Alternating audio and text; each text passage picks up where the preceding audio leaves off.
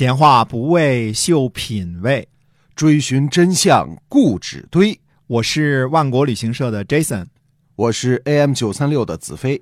我们哥俩在新西兰跟您聊聊《史记》中的故事。各位听友，大家好，欢迎收听由新西兰万国旅行社的 Jason 为您讲的《史记》中的故事。呃，我们先聊点别的哈，嗯，是聊聊我们的万国到家。嗯，哎，对的，因为呃，前段时间呢，有朋友反映说我们这个呃网站打开比较慢，那现在已经全面升级了。呃，它是因为呢，这个跨国网站就这样，在新西兰这边快呢，可能在中国就慢。哦，但是我们现在找到解决的方法了，已经呃升级了，所以嗯，欢迎大家呃再操作试一下啊，看看速度怎么样。哎，嗯、不能这个技术不能拖后腿啊。对，呃，感谢大家一直支持万国到家这个嗯品牌啊，最好的新西兰货品卖给您。对，那我们接着讲《史记》中的故事啊。好，嗯嗯，赵高杀了李斯之后呢，秦二世拜赵高为中丞相，事无大小完全由赵高决定。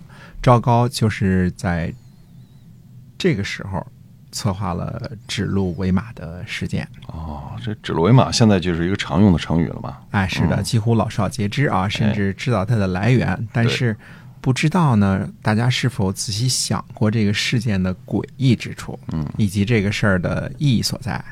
嗯，说起来是很简单的事儿啊。赵高在做了中丞相之后呢，有一天献上一头鹿，说这是马。秦二世呢就很惊讶的询问左右，呃，左右呢有的说是鹿，有的说是马，就这么一件简单的事情啊。对，呃，这件事情的严重后果呢有两个，第一个呢，赵高迫害了实话实说的大臣；第二个呢，弄得秦二世呢有些轻微的神经错乱。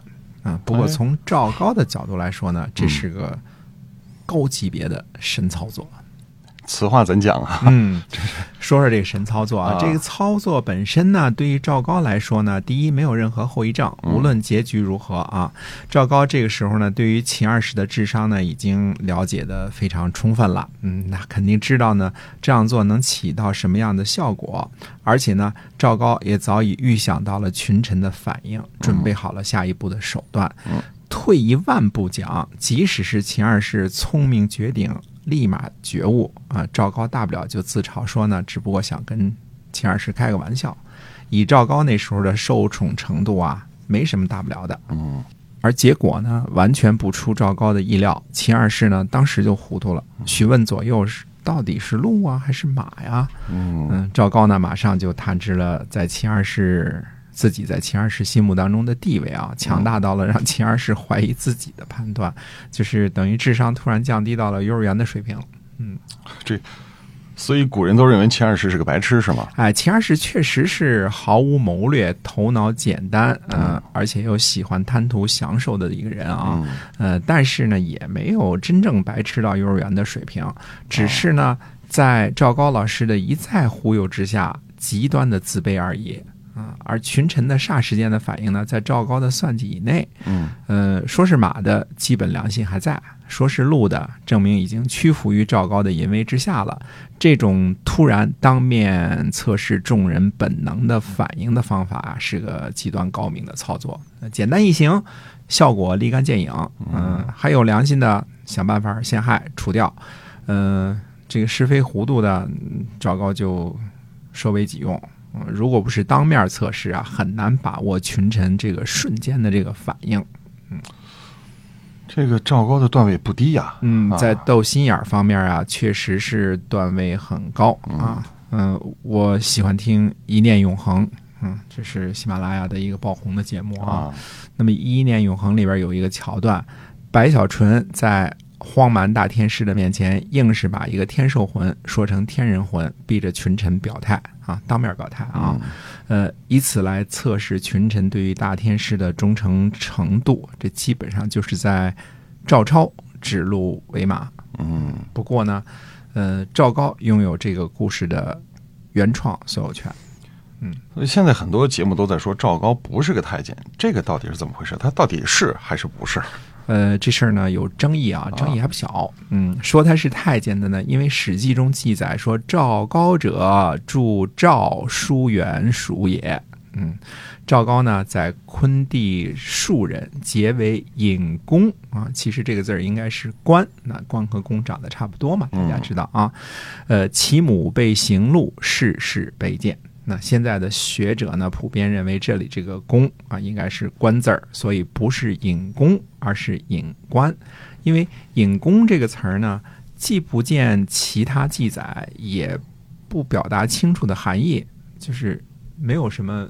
没有什么意义，也没有见过这个用法。嗯，而隐官啊，在秦代的时候呢就有记载，而且我们在最近出土的秦汉简牍之中啊，呃，看到很多这个词儿的记载，并且找到了这个词的具体定义和很多实用的例子，证明在秦汉时期啊，这是个常用词儿。所以真的有隐官这么一个词儿是吧？对的，嗯，呃，那么古籍中记载呢，说隐官是个专门在朝廷搞娱乐活动的啊，类似小丑的这么一个身份。那么在秦汉简牍出土之后呢，似乎证明了古人呢也是在望文生义。呃，因为到了西汉后期呢，这个词汇死亡了啊，人们都不用了。嗯，而秦汉简牍中却给出了这个词的具体定义和使用方法。哦，所以这个根据出土的简牍，这是一个什么官啊？呃，不是官名，而是一类人的称呼。呃，简牍中呢排序是庶人、司寇和隐官，说明司寇和隐官的地位是低于庶人的。啊，庶人是编户民众的一大类啊，人数众多啊，庶子庶人领养的很多，对吧？但那时庶人的性质呢？呃，在私家的时候，类似于奴仆，就是你有尽义务的这个必要啊。那么庶人参军呢，是不能担任任何官职的。不过，确实也是属于边户民的一种啊，绝对是边户民的一类啊。那么秦的法律规定呢，被错判了或者是被赎免了的前罪犯列为庶人，其中呢，受过肉刑的人为隐官。那这个就表示的很清楚了啊，而司寇的地位呢和隐官差不多。之所以分开说呢，我也望文生义一下啊。司寇呢，通常的责任呢是管理苦役犯，而隐官呢也是差不多的。这跟通常我们后代使用司寇的这个意思是不一样的。所以这个。隐官就是说是曾经受过刑的前罪犯是吧？呃，大约可以这么理解啊。呃，根据二年律令呢，在授田和编户的时候呢，私寇和隐官授田和授宅的数目呢是庶人的一半儿。